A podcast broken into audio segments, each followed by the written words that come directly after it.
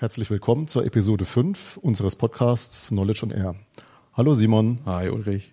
Simon, äh, gibt's Neuigkeiten? Gibt's Feedback zu den letzten Ausgaben unseres Podcasts? Ja, also eine gibt's auf jeden Fall. Die ist auch ganz äh, frisch, weil der Karl-Heinz Pape heute früh in der Akademie vorbeigekommen ist. Der hat was vom Wissenstransfer-Camp zurückgebracht und konnte mir natürlich nicht verkneifen, ihn zu fragen, ob er unseren Podcast auch regelmäßig anhört.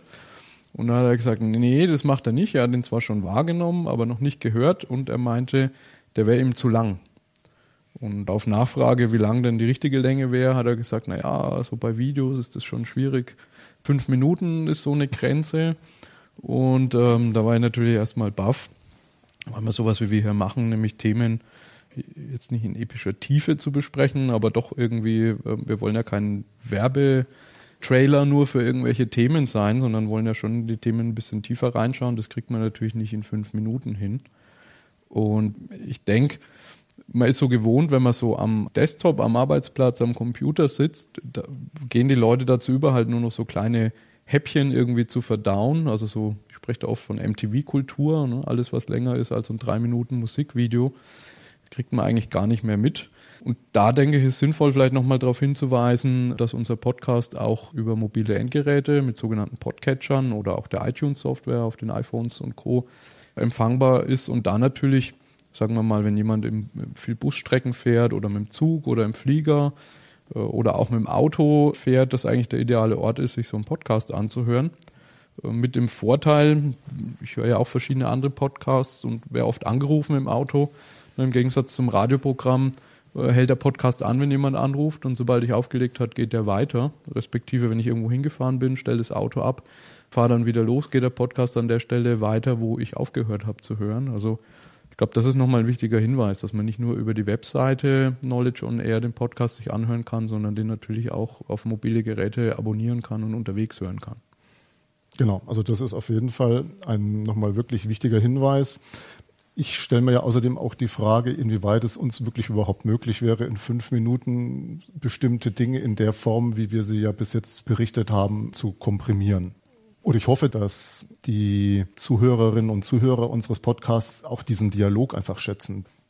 Ja, und es ist ja auch von der Länge ungefähr so wie so eine Dokumentation auf Arte oder Dreisat beispielsweise mit meiner Meinung nach, das empfinde ich jetzt, wenn wir hier so im Podcast sitzen, eigentlich äh, dem großen Vorteil, dass ich mich nicht an irgendeinen Sendeplan klammern muss. Also wir müssen nicht sagen, das muss tatsächlich so sein, dass nach 45 Minuten wir genau durch sind, sondern wenn wir das Thema in 35 Minuten erschlagen haben, dann dauert er 35 Minuten und wenn wir eine Stunde 10 brauchen, dauert es eine Stunde 10. Und das empfinde ich eigentlich aus große Freiheit in so einem, in so einem Podcast, jetzt nicht irgendwie auf die Minute getrimmt irgendwas fertig haben zu müssen. Ja.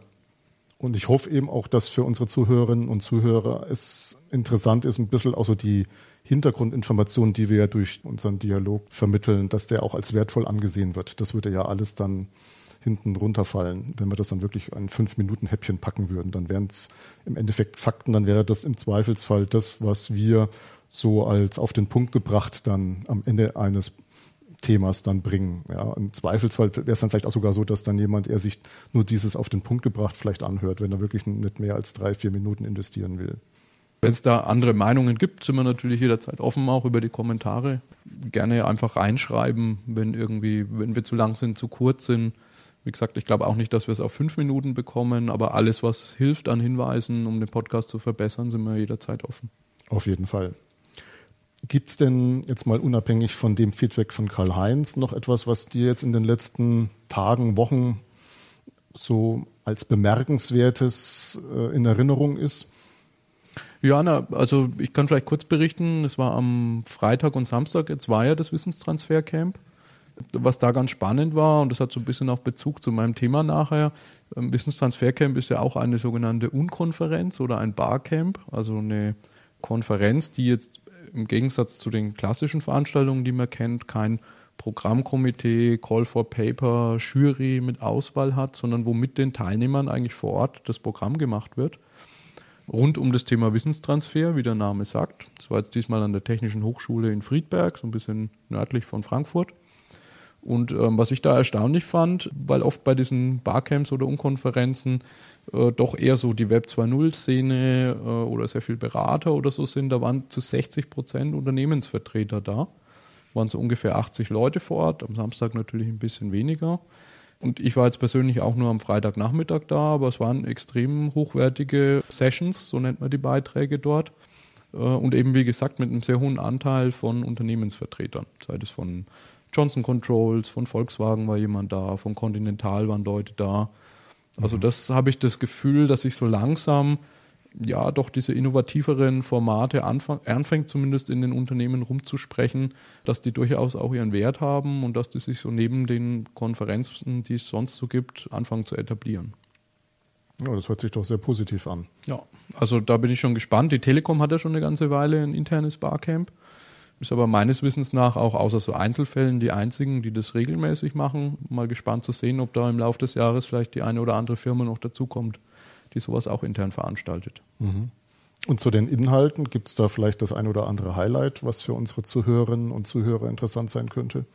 Also vom Überblick äh, kann ich nicht seriös Auskunft geben, weil ich hatte früh, wenn früh von der Adidas Corporate University auf der Mitarbeiterversammlung die Eröffnung, da war ich erst mal dort.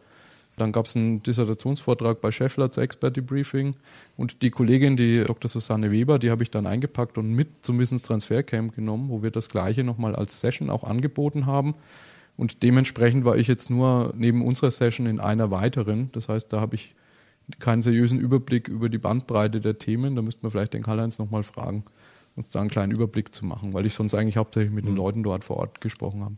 Aber es gibt doch sicherlich im Internet eine Möglichkeit, sich da einen Überblick drüber zu verschaffen. Genau, es gibt unter Wissenstransfercamp in einem Wort.mixed.org die Seite, auch mit dem, mit dem ganzen Sessionplan. Und Karl-Heinz hat äh, während des Wissenstransfercamps jetzt angefangen, so kleine Videos zu machen mit den Leuten, die Sessions angeboten haben, wo die nochmal zusammenfassen, was denn in der Session passiert ist.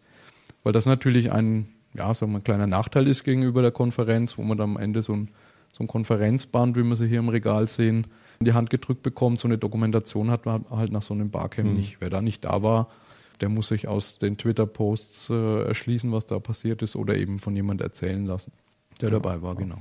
Mhm. Gut. Sonst soweit. Die eine eine oh. Kleinigkeit habe ich noch. Einen hat er Vielleicht auch als, ja, genau. Also wir sind ja mit dem Podcast gestartet und eigentlich bis zur dritten Episode waren wir nicht im iTunes Store vertreten ähm, weil man dort den Podcast immer anmelden muss und braucht man auch so eine Coverart, so eine Grafik, so ähnlich wie auf der CD vorne drauf. Und die Mühe haben wir uns jetzt ja mittlerweile gemacht. Das heißt, für alle Leute, die mit iPhone oder iPad unterwegs sind oder dem iPod, einfach über die iTunes-App auf dem Gerät suchen im Store nach Knowledge on Air. Und dann kann man sich entsprechend den Podcast abonnieren und kriegt dann automatisch mit, sobald eine neue Folge da ist. Prima. Jetzt steigen wir aber dann in das thematische Gespräch ein. Du bringst uns das Thema Creative Spaces mit. Was steckt da genau dahinter? Ja, ich habe mal einen Artikel mitgebracht, der ist ein bisschen älter jetzt schon, kommt aus dem Jahr 2011, Manager Magazin Online. Und der ist überschrieben, wenn die Otto-Gruppe ins Beta-Haus zieht. Mit der Otto-Gruppe ist das Unternehmen natürlich gemeint in Hamburg. Das Beta-Haus ist ein sogenannter Coworking Space. Vielleicht für diejenigen, die den Namen noch nicht kennen. Bei einem Coworking Space geht es eigentlich darum, dass Leute, die bisher vielleicht von zu Hause aus dem Heimbüro gearbeitet haben oder die dann irgendwann mal dazu übergegangen sind, im Starbucks zu arbeiten, also irgendwo, wo es halt Internet gibt, dass solche Leute sich zusammentun und eigentlich jetzt ein, man könnte klassischen deutschen Begriff Gemeinschaftsbüro verwenden, also irgendwo eine Fläche ins Leben rufen, auf denen viele Leute gemeinsam arbeiten. Und es ist aber mehr als eine Bürogemeinschaft, sondern es geht darum, eben auch in diesem Coworking Space den Wissensaustausch voranzubringen, ein gewisses Community Building voranzutreiben. Also es ist mehr als einfach nur geteiltes Büro, wie man es bei Regos oder ähnlichen Anbietern mhm. mieten kann. Das Konzept kommt aus USA, meines Wissens nach. Es gibt eine, eine Fachzeitschrift auch dafür, das DeskMag. Da habe ich mal gelesen, dass so auf der Tech-Welle, sagen wir mal Ende der 90er Jahre in USA eben genau die ersten Coworking Spaces entstanden sind. Dass es da eine gewisse Delle gab dann nach dem Platzen der Dotcom-Blase natürlich, sich das dann aber wieder erholt hat und ähm, soweit ich weiß, schätzt das Deskmac oder 2011 haben sie geschätzt, dass es in Deutschland 72 Spaces gibt. Mittlerweile gibt es eine andere Quelle, die sagt, in den USA gibt es 800, über 800, in Deutschland gibt es 230 solcher Spaces. Und das Better House ist, ja, sagen wir mal, eins der bekanntesten hier in Deutschland. Da gab es den ersten Ableger in Berlin, in Verbindung auch mit einem schönen Kaffee unten drin. Also wer einfach mal so in Berlin ist, einfach mal nach Betterhaus googeln, da kann man auch so rein einen Kaffee trinken und sich das Ganze mal anschauen. Und die Otto-Gruppe wird äh, zitiert in dem Artikel Manager Magazin durch den Leiter personalpolitische Projekte, der im Prinzip sagt, dass sie ihre Mitarbeiter versuchen, in solche Coworking Spaces zu schicken, um eben mal dem Konzernalltag zu entfliehen, kreativere Gedankengänge zu verfolgen, aber auch in Kontakt zu kommen mit potenziellen Mitarbeitern, mit Leuten der Generation Y, die natürlich in so Coworking Spaces überwiegend vertreten sind oder mehr vertreten sind als in anderen Settings, äh, um die natürlich auch für die Autogruppe als Mitarbeiter zu gewinnen. Und das finde ich eigentlich eine ganz spannende Entwicklung. Und was ich für wichtig empfinde, ist, dass so ein Coworking Space, man muss es als mehr verstehen als einfach nur Büro, sondern man muss es wirklich als eine Community-Plattform verstehen. Wir sind hier in Nürnberg an dem Coworking Space Nürnberg mit beteiligt. Da ist so im Geschäftsmodell hat man sich eigentlich überlegt, dass es drei so Säulen geben soll. Coworking äh, funktioniert über den Verkauf von Tickets. Also das heißt, wenn du jetzt in den Coworking Space einziehst, kannst du sagen, ich will da einfach nur einen Tag hin oder du kaufst dir ein Monatsticket. Das ist dann typischerweise so, dass das Monatsticket deutlich günstiger ist, als wenn du dir ein ein Einzelbüro irgendwo mieten würdest. Also hier bei uns kostet es 179 Euro im Moment, glaube ich, im Monat. Mhm. Ja, und hast dann eben auch die Möglichkeit, natürlich, du hast Internet, du hast, kannst Drucker benutzen, es gibt Besprechungsräume, es gibt Schließfächer, es gibt Material, das sich alle teilen. Ja, und so buchst du dich da eben ein. Also die, dieses reine äh, Schreibtisch- oder Arbeitsplatz vermieten ist eines. Ähm, das zweite ist, dass du eine Säule hast mit Gastronomie. Also man hat in der Regel irgendwie einen Kaffeebereich, kann was zum Mittagessen. Ne, in das Betterhaus in Berlin kann man eben auch rein, einfach nur um Mittag was zu essen oder einen Kaffee zu trinken. So, und die dritte Säule sind Veranstaltungen. Also seien das jetzt Abendveranstaltungen oder eben, was ich fast spannender finde, Veranstaltungen von Communities, also wo man wirklich übergreifend über die Einzelpersonen hinweg eine Community-Entwicklung betreibt. Und ich habe das mal jetzt mir mal den Spaß gemacht, das mal auszuwerten. Wir haben in dem Coworking Space in Nürnberg über 17 solcher Communities, die sich regelmäßig treffen. Da gibt es zum Beispiel den, den Open Data Stammtisch oder es gibt eine Photoshop Learners Group, es gibt das Startup and Entrepreneurs Meetup, es gibt den Agile Monday, wo sich äh, Leute treffen, die mit agilen Projektmanagement zu tun haben. Also da glaube ich, dass solche Spaces wirklich ein Potenzial haben, über Silos hinweg, wenn man jetzt an ein Unternehmen denkt, Community-Entwicklung voranzutreiben. Mhm. Genau, und man sieht auch, dass jetzt Firmen, also Ottoway zum Beispiel, die halt versuchen, Leute in die Coworking Spaces zu schicken, um dort zu arbeiten. Man sieht aber jetzt auch schon die ersten Fälle, wo Firmen anfangen, eigene Coworking Spaces zu betreiben. Also Microsoft hatte das mal angekündigt, da weiß ich jetzt nicht, ob die es umgesetzt haben, rund um das Projekt BizSpark.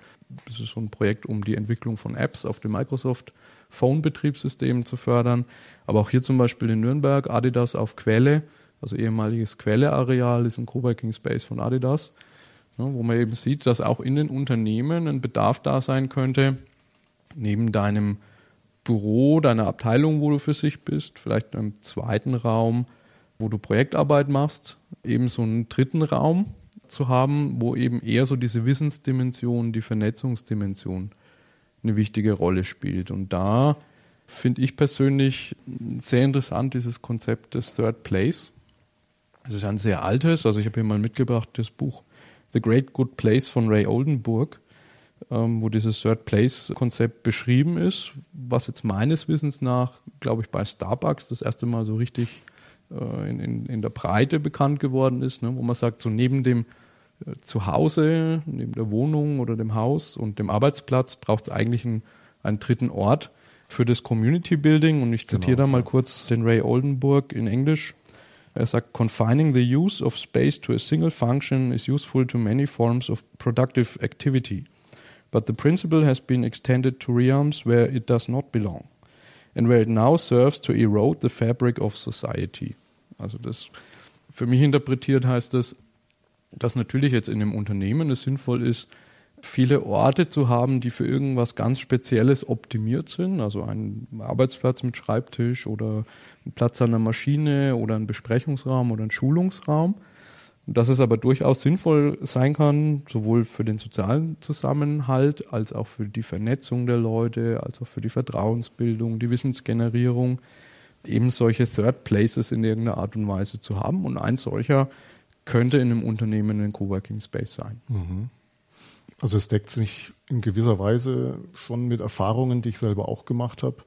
Also mir ist zum Beispiel aufgefallen, dass wenn ich mal einen Fachbeitrag schreiben muss, mehr so also jetzt außerhalb meines betrieblichen, meines Arbeitskontextes, dass ich mir da schwer tue, das ausschließlich bei mir daheim im Büro zu machen, sondern dass ich wahnsinnig viel mehr kreativer bin, wenn ich mich mal in einen Café setze, mein Notebook mitnehme oder mein Tablet und dann, oder im Zweifelsfall sogar bloß einen Block dabei habe und einen Stift. Und da also merke ich einfach, wie ich viel kreativer bin. Und ich muss nicht mal unbedingt in den Dialog mit anderen Leuten treten. Das ist das Erstaunliche. Ja, also das kommt dann noch dazu, dass wenn man dann mit anderen Leuten in den Dialog kommt, dass man dann noch mehr Inspiration bekommt. Aber selbst schon mal aus diesen bekannten Arbeitsumgebungen ausbrechen zu können. Ich glaube, das ist schon mal ein ganz großer Vorteil.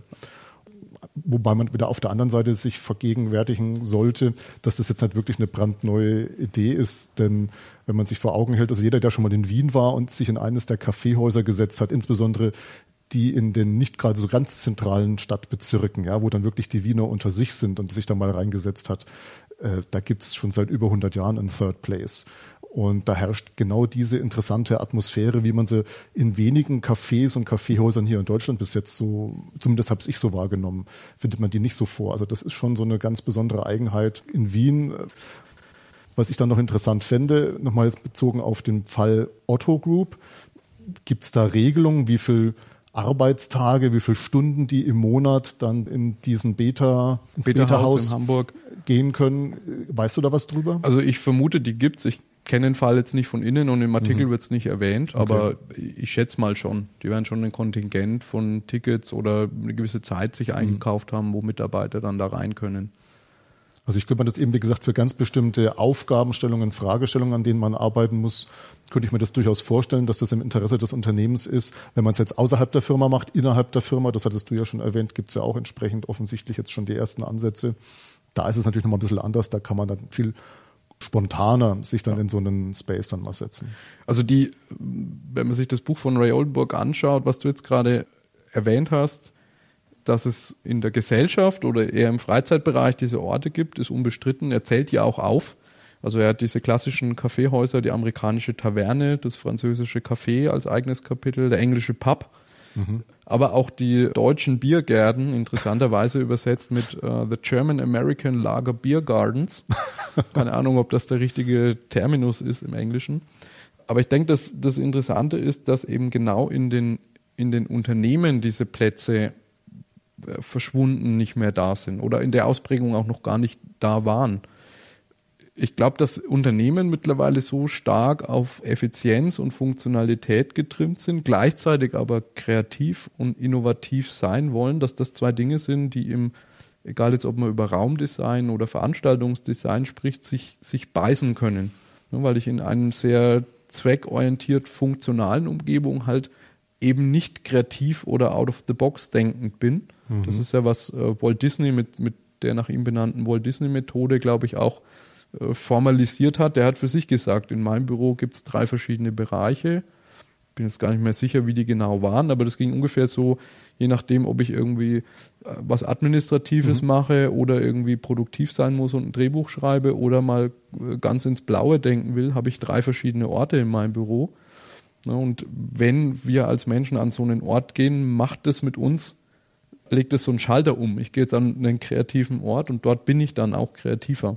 Mhm. Und das ist vielleicht das, was du beschrieben hast, ne? wenn du mal so irgendwie deinen typischen Kontext von zu Hause verlässt und gehst woanders hin.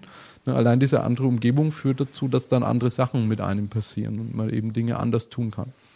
Also da erinnere ich mich jetzt gerade so an meine Zeit, als ich mal bei IBM gearbeitet habe. Da gab es ja keine festen Arbeitsplätze mehr dann.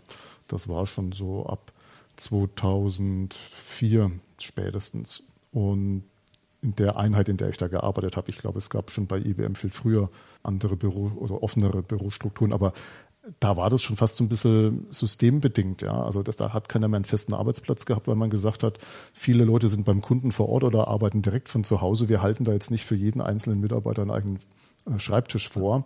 Und gleiches findet jetzt gerade bei meinem aktuellen Arbeitgeber auch statt. Und bei dem, was also geplant ist, da ist es, da liegt es eigentlich auch nahe, dass man dann viel mehr Freiheitsgrade hat, äh, sich einen Arbeitsplatz zu suchen und dass dann auch so von der Gestaltung des Büros oder der, der, der Büroinfrastruktur her es verschiedene Areale geben wird.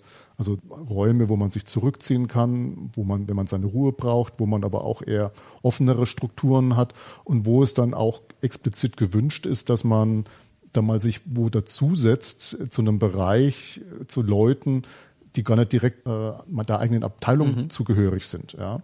Und also unter Umständen ist das jetzt nicht in Reinkultur sowas wie Creative Space, aber es geht zumindest in diese Richtung. Und das könnte also sein, also könnte ich mir zumindest gut vorstellen, dass solche offenen Bürostrukturen da in gewisser Weise das so ein bisschen antizipieren und auch in gewissen Grenzen da Möglichkeiten schaffen, um sowas auch in der betrieblichen Praxis umzusetzen. Wie siehst du das? Ja, glaube ich auch. Ich glaube, was wichtig ist, ist mit welcher Geisteshaltung oder mit welchem ursprünglichen Ziel ein Unternehmen an sowas rangeht. Mhm. Es gibt äh, auf der einen Seite, was du schilderst, glaube ich, viele Initiativen, wo man sagt, naja, wir haben viele Mitarbeiter, die sind sehr mobil unterwegs, für die müssen wir eigentlich nicht immer einen Schreibtischplatz vorhalten und dann kommen so eher diese mobile, also so Clean Desk Konzepte, wo man sagt, abends räume ich alles weg und am nächsten Tag suche ich mir einen neuen Platz. Da ist aber die Grundintention, sowas zu machen, eher die insgesamte Fläche, die ich halt mieten mhm. oder bereitstellen muss, zu reduzieren. Das ist der Kostenaspekt. Das ist eher so der Kostenaspekt. Und die Programme sind nicht immer oder vielleicht sogar selten gekoppelt mit alternativen Third Places, die dann dadurch entstehen mhm. oder dass frei werdende Fläche dann für sowas genutzt wird. Ja, anders vielleicht bei äh, Google na, da gibt's, glaube ich, so als Maßgabe, dass so vom Flächenverhältnis für jeden formellen Arbeitsplatz, den jemand hat, eine Arbeitsflächeneinheit informeller Space da ist und die mhm. Mitarbeiter der einzelnen Standorte auch eingebunden werden, wie der gestaltet werden soll. Und ähm, da zum Beispiel die Leute im, im, im, Google Office in London gesagt haben, sie wollen einen Kräutergarten haben, was vielleicht in vielen Firmen total verrückte Idee mhm. wäre, ne? völlig fern davon umgesetzt ja. zu werden. Aber das ist, denke ich, wenn man jetzt eben nicht aus dieser Kostensicht dazu kommt und vielleicht auch nicht, das ist noch so ein zweiter Punkt, ich sage da immer Techno-Spielwiese dazu, also diese ganzen Projekte Arbeitsplatz der Zukunft, ne, wo dann so alles an Technologie reingeklebt wird, was es gibt, sei das jetzt die leuchtende Tapete oder das Display, was im Schreibtisch versenkt wird, wo man dann einen so einen Showroom hat, was aber irgendwie den anderen Mitarbeitern, die da nicht drin sind, in der Regel nicht viel bringt. Mhm. Ne, wo ich halt glaube, dass es schon spannend ist, wenn man jetzt innerhalb der Firma ähm, Vernetzung und Kreativität fördern will, eben ausgehend von dieser Third Place-Idee mal drüber nachdenkt, was könnte denn da für unsere Kultur, für unser Unternehmen, für den Raum, den wir zur Verfügung haben, etwas geeignetes sein. Mhm. Und da gibt es natürlich nicht nur Coworking Spaces, da gibt es ähm, als anderes Beispiel die sogenannten Hacker- oder Makerspaces, wo es um äh, schnelles Prototyping mit Hard- oder Softwareentwicklung geht. Ne? Seabase zum Beispiel in Berlin, das Raumzeitlabor in Mannheim. Das wäre so ein Beispiel. Oder auch eher so künstlerisch geprägtes Unperfekthaus in Essen. Das ist ein mhm. Beispiel, was sich sicherlich lohnt, mal anzuschauen. Das stimmt. Äh, sich da einiges abzuschauen. Auch die ganzen Fab Labs, da ist sozusagen die Idee, weil in den Coworking Spaces meistens Leute arbeiten, die was Immaterielles bauen, also die Software entwickeln, die Design machen, irgendwas, wofür ich keine Maschinen brauche. In dem Fab Lab ist die Idee, sozusagen ein minimales Set an Maschinen bereitzustellen, um in der Hardwareentwicklung zumindest mal so zu einer Prototypenstufe zu kommen. Gab es das erste Fab Lab in, in Aachen 2009, glaube ich, im Rahmen von einer Dissertation entstanden und mittlerweile gibt es die auch deutschlandweit. Also wenn man in Wikipedia mal nach FabLab sucht, gibt es einen ganzen Haufen. Ein ehemaliger Mitarbeiter hier von Cognion, der Markus Hormes, hat das FabLab hier in Nürnberg mitgegründet. Also wer hier mal in der Gegend ist, kann sich auch das mal mhm. anschauen. Na, oder auch was jetzt ein, ein Trend ist, habe ich das Gefühl, die ganzen Business Accelerators oder Business Incubators, ähm, wie zum Beispiel der Hubraum von der Telekom in Berlin, wo man im Prinzip das, was man so ja, in einer Region bisher vielleicht betrieben hat, also so das typische Gründerzentrum eben auch nicht regional betreibt, sondern das von einem Unternehmen betrieben wird, um da drin eben äh, Entrepreneurtätigkeit und, und Startups zu fördern, die dann irgendwas Innovatives tun, was mir dann als Firma wieder hilft. Also die Telekom macht das auch nicht als allgemeine Wirtschaftsförderung, sondern natürlich, dass da Ideen entstehen, äh, Firmen, Produkte entstehen, die dann für die Telekom spannend sind. Ja, und das ist, glaube ich, wirklich mal interessant, wenn sich jetzt jemand mit so einem Thema Kreativität, Innovation, Wissensaustausch in Firmen beschäftigt, sich mal so diese ganzen Arten von Third Places, die es gibt, mal anzuschauen und sich aus dem bunten Strauß einfach auszusuchen, was für eine Art Third Place für die eigene Organisation geeignet sein könnte. Mhm. Gut. Ja, also wie gesagt, wenn man das nochmal in ein paar Sätzen zusammenfassen will, ich glaube, wenn es um, um Förderung, Vernetzung, Austausch, Kreativität, Innovation in der Firma geht, dann sollte man nicht nur auf dieses Zauberwort äh, Social Media schauen, sondern wirklich auch mal diese ganzen Veranstaltungs- und Räumlichkeitsformate, die es gibt, angucken, weil ich das Gefühl habe, dass in vielen Fällen einfach diese alles, was so im Digitalen, in den sozialen Medien passiert, eine Verlängerung vom physischen Raum ist. Mhm. Und da kann man durchaus mal drüber nachdenken, zu sagen, es geht uns darum, irgendeine Art Creative Space ins Leben zu rufen und den dann natürlich zu verstärken, fortzuführen mit den digitalen Medien. Aber so die Grundinteraktion startet eigentlich von Mensch zu Mensch.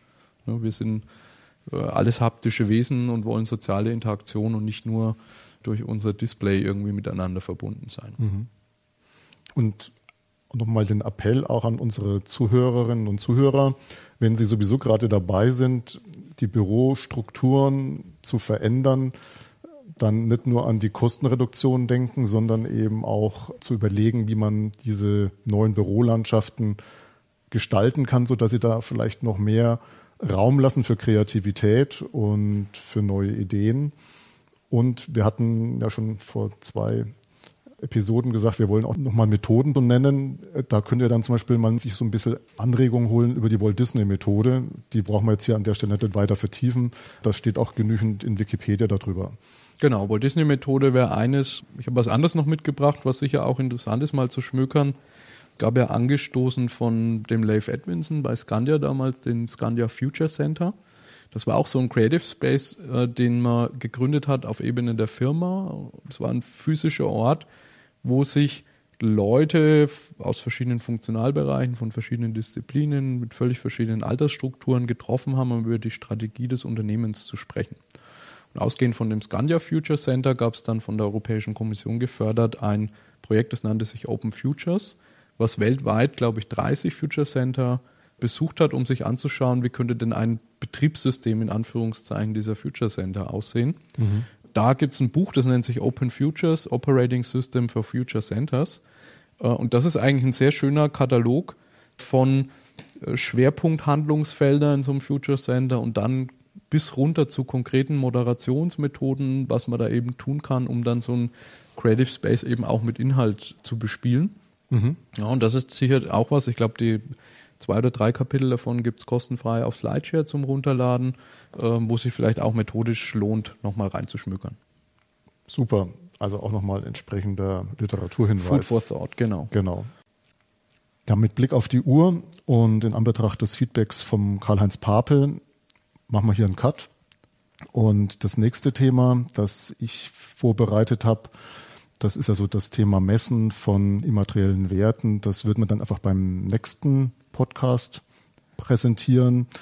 Wir haben jetzt eben schon die halbe Stunde Grenze geknackt und für das Thema, was ich so vorbereitet habe, braucht man bestimmt auch nochmal eine gleiche Größenordnung. Das wird dann, glaube ich, für diesen Podcast zu mächtig. Und insofern denke ich, Simon, ist es besser, das auf die nächste Episode zu vertagen. Und insofern von meiner Seite aus für heute wäre es das dann gewesen. Nochmal vielen Dank für deine Ausführungen zu dem Thema Creative Spaces und ja, alles weitere dann in einem Monat zu dem schon angekündigten Thema. Bis dahin noch eine gute Zeit. Ade. Ade.